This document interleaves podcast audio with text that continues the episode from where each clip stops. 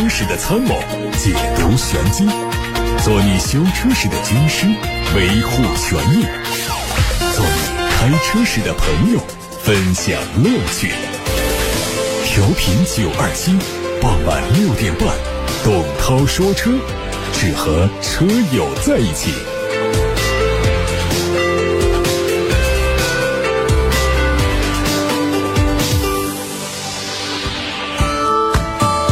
各位晚上好，我是董涛，欢迎听董涛说车节目的直播。我们首先关注汽车资讯，稍后解答大家的选车用车提问。继理想 L 九不惧库里南之后，理想汽车 CEO 李想又透露另外一个新车将会超越库里南。日前，理想在社交平台上和网友互动时透露，理想 L 八和理想 X 零三的一些信息，并且拉来了劳斯莱斯、宾利和奥迪做陪衬。他说，理想 X 零三远比奥迪 Q 七大。可以参考最新的宾利天越 L 五座版的后排空间，并且补充说，X 零三超过库里南的后排空间和舒适性也没有问题。虽然这句话大家看着很不爽，理想喜欢把自家的产品和劳斯莱斯对比。先不说这一番言论对产品本身会不会有迹可循，但的确帮助理想汽车登上了热搜。根据理想汽车内部代号，L 九的代号叫 X 零一，理想 ONE 的换代车型为 X 零二，上市之后估计定名叫 L 八。而这次理想口中的 X 零三，估计是一款大。五座车可能会命名叫 L 七，这两款车应该会在明年正式亮相。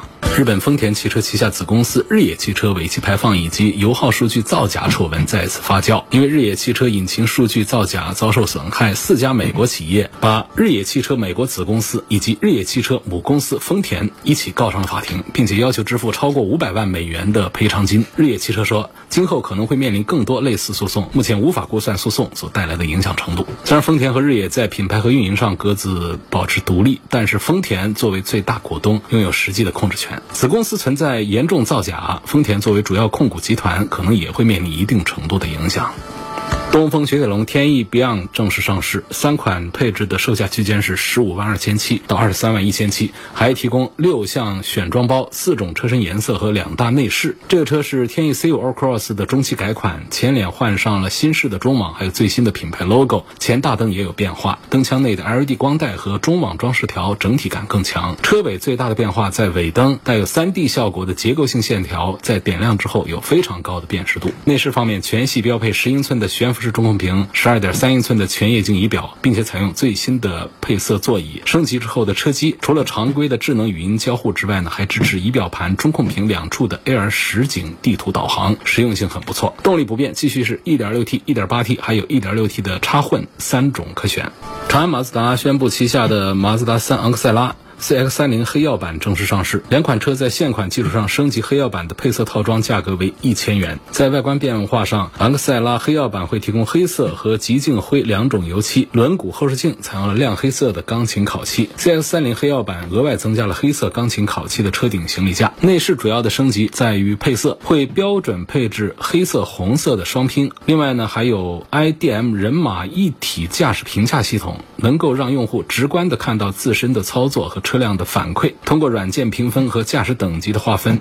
动力都用2.0升的发动机，配六速的手自一体变速器。宝马官方传出消息，宝马五系 X3 两款车型迎来配置上的调整。先看 X3 iDrive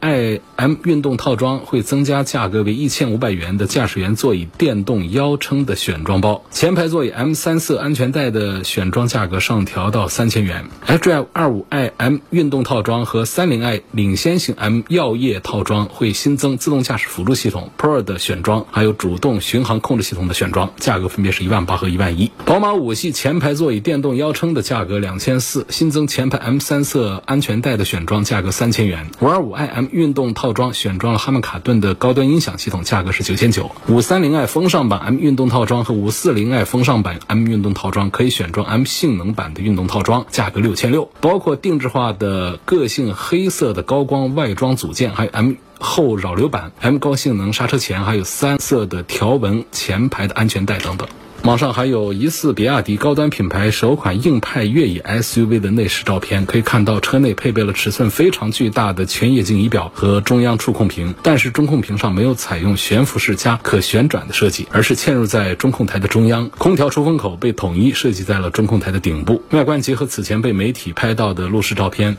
新车拥有方正的车身和较高的离地间隙，车尾配备类似于小书包款式的外挂备胎，尾灯组是竖置的布局。根据比亚迪官方消消息，全新高端品牌会在三季度发布，第一款车型会在四季度发布，上市时间锁定在明年上半年，售价可能就在八十万元到一百五十万元之间。这说的是比亚迪。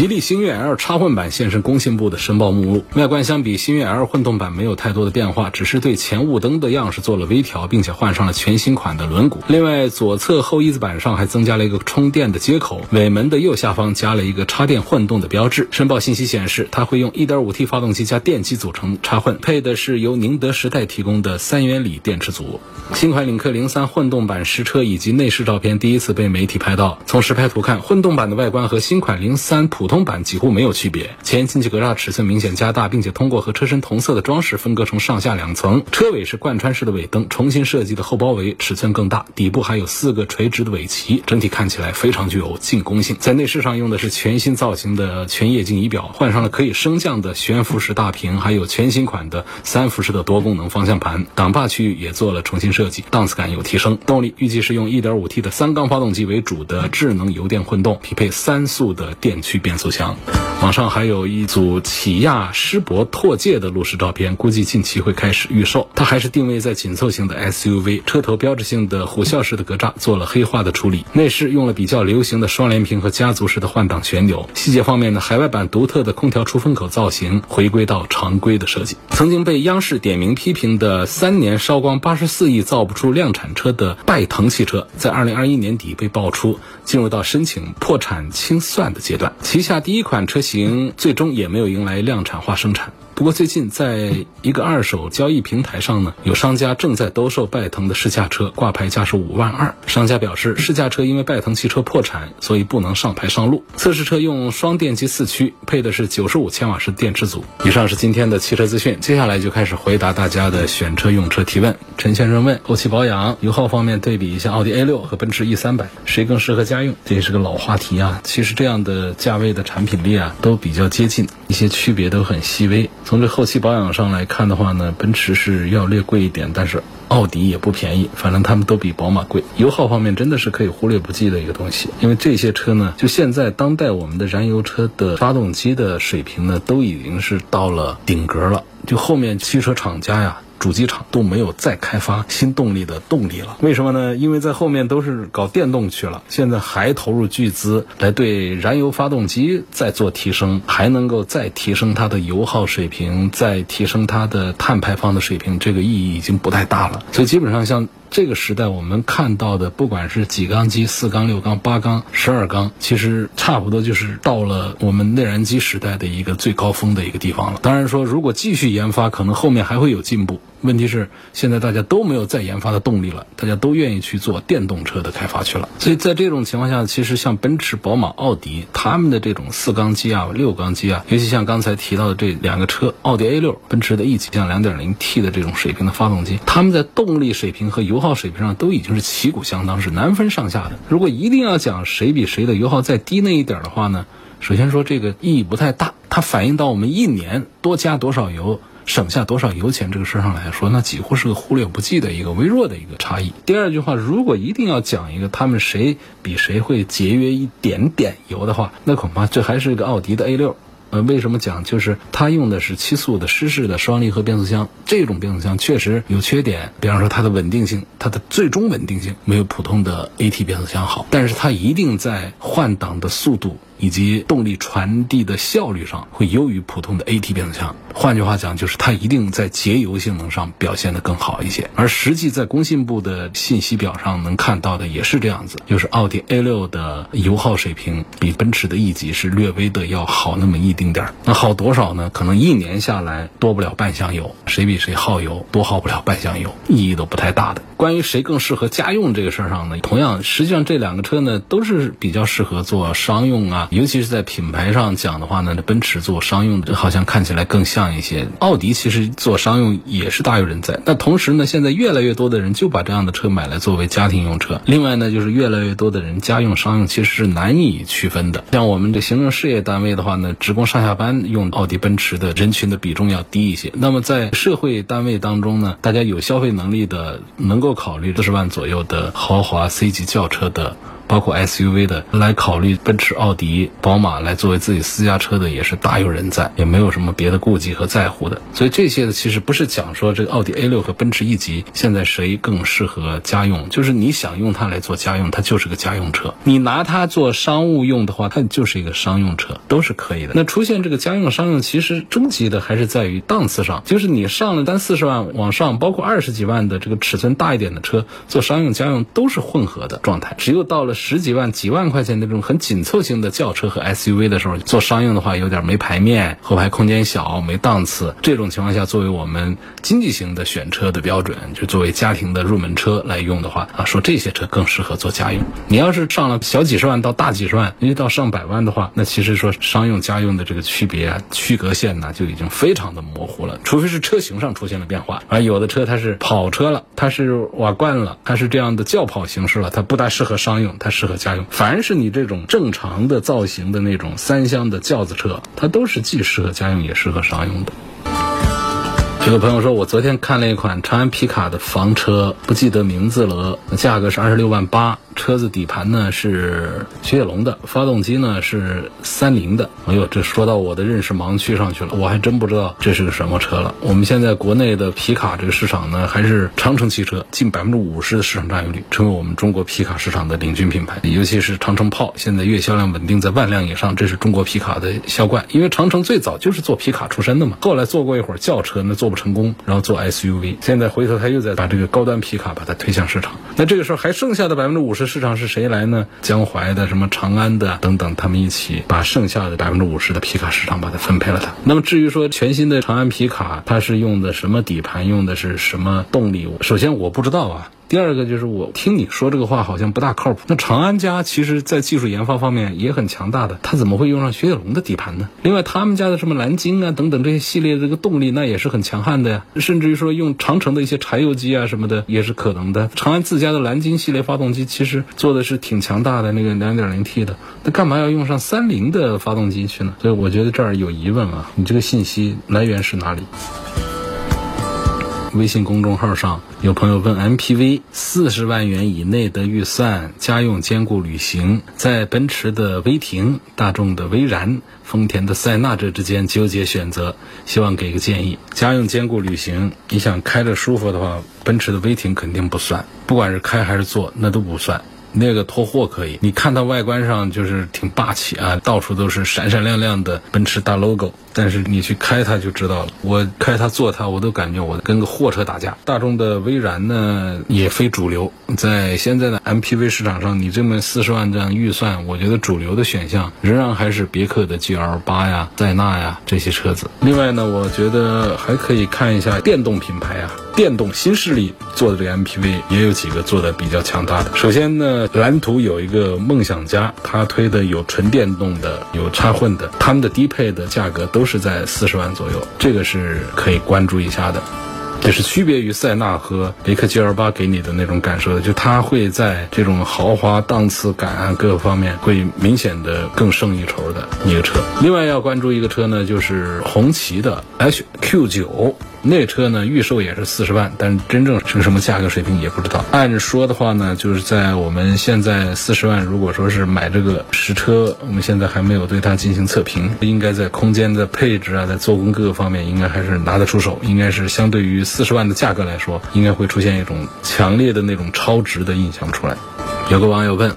卡罗拉锐放怎么样？值不值得买呀？新车现在有没有优惠啊？有优惠的，优惠幅度不大。万把块钱吧，但是我不推荐买这个车啊。为什么呢？丰田的产品呢，它的产品线切的比较稀碎。你说就这个尺寸的车子，它有一个就可以了，有一个 CHR 这个尺寸的就可以了，有这个规格的，价位优惠完了就在十三万左右起，作为这个丰田的一个起步入门的 SUV 就可以了。结果呢，又弄一个锐放，这车呢相对 CHR 要价格要稍微便宜一丁点儿，但是整个从平台到底盘各个方面的话呢，它相对 CHR 来说它就要弱了很多。所以我觉得它应该卖的比 CHR 要再便宜一些才可以，否则的话干嘛还要选这个呢？好，不管怎么说呢，我们还是把它优缺点给分析一下啊。就是锐放跟锋兰达一样呢，是丰田体系里面最便宜的一个家用级的 SUV，只比优惠完了的卡罗拉、雷凌呢贵个两万块钱，所以十二万出头你就可以买一个丰田的 SUV，配置还算不低。这还是它的第一个优点，第二个就是它动力系统还是一个点，就是它用的一个自然吸气的2.0配一个 CVT 变速箱，这个呢它比什么 1.2T 啊、什么1.5升啊那是要强一些的。这样的动力呢，这样的价格的话呢，就威胁很多的合资的产品，日产的逍客啊、本田的 XRV 啊、大众的探岳啊。等等，所以这个预算呢看起来是有性价比，但是呢又说到它的缺点的话呢，就会打消大家的购买的兴趣。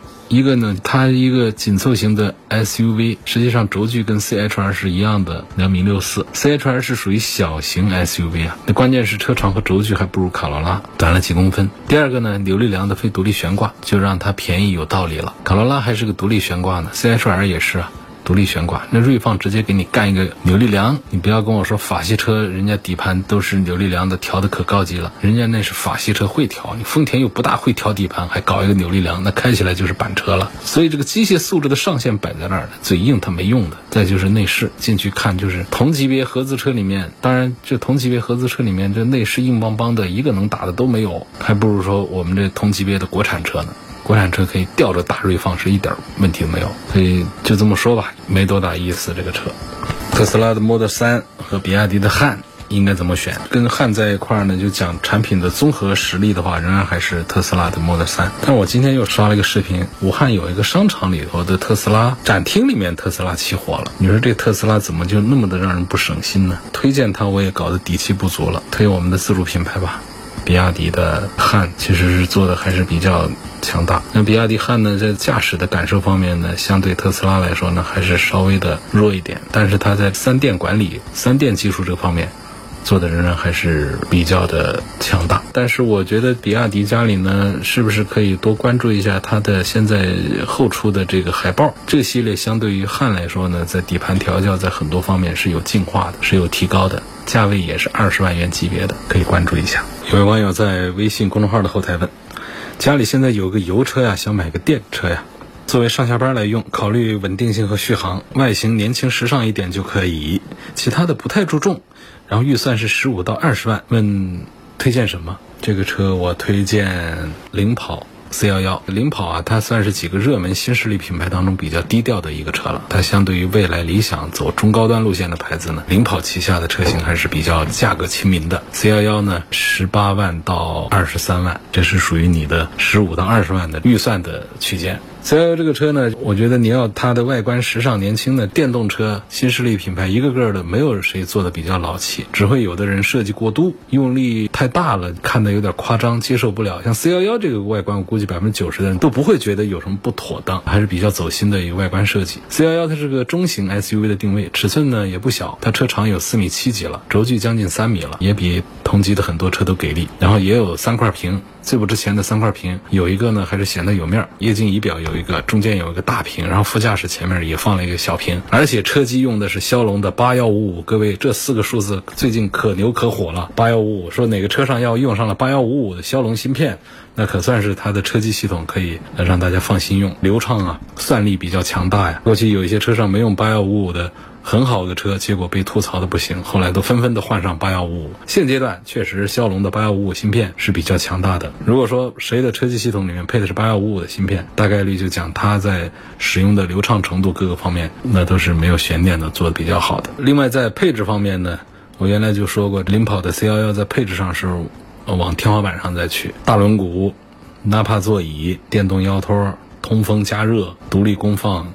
电动尾门等等，确实就配置上做的都还是很不错。另外再重点讲一个续航里程，五百多起步，也有六百多公里的，二十万元级就不用再多挑毛病了。要说如果是个三四十万的车，你还在跑五百公里的续航，这个就不行。因为决定一个电动车的卖价的，或者说决定它成本的最关键的一个还是续航里程。决定续航里程的最关键的成本还是电池给多大块。一个车上最值钱的就是电池了，给多大电池？其实我们一个车想做到一千公里也不是不可能，你就往上加电池就行了。问题这电池加了，车就一个是贵了，二个是重了。所以呢，大家都在找一个平衡点，于是就有五百多公里续航、六百多公里续航，高的现在七百、八百公里的续航的都有了。说一个四五十万的车，你做五百公里的续航是嫌短了一点，但是二十万元级别，就是它最便宜的十七万多的，它也能有五百公里的续航，这个就不用再挑剔它了，这已经就可以了，因为电池是一个电车上最值钱的。最花成本代价的一个东西了。配置上讲也是一样，三个车价格上的差异带来的配置上的区别比较小，主要在续航和动力上出现区别，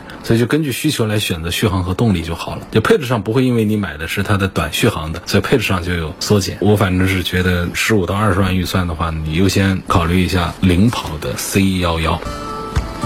四十岁男性家用车。纠结着沃尔沃 S90 和凯迪拉克 CT6 这个问题又回答过了，不是昨天就是前天，反正是答过了。到董涛说车微信公众号里面去找，每天晚上的六点半钟左右会把头天节目的音频剪辑好了，给大家把小标题拟好了，发布到网上去，就通过董涛说车的微信公众号去找，能找到这些问题，这些回答。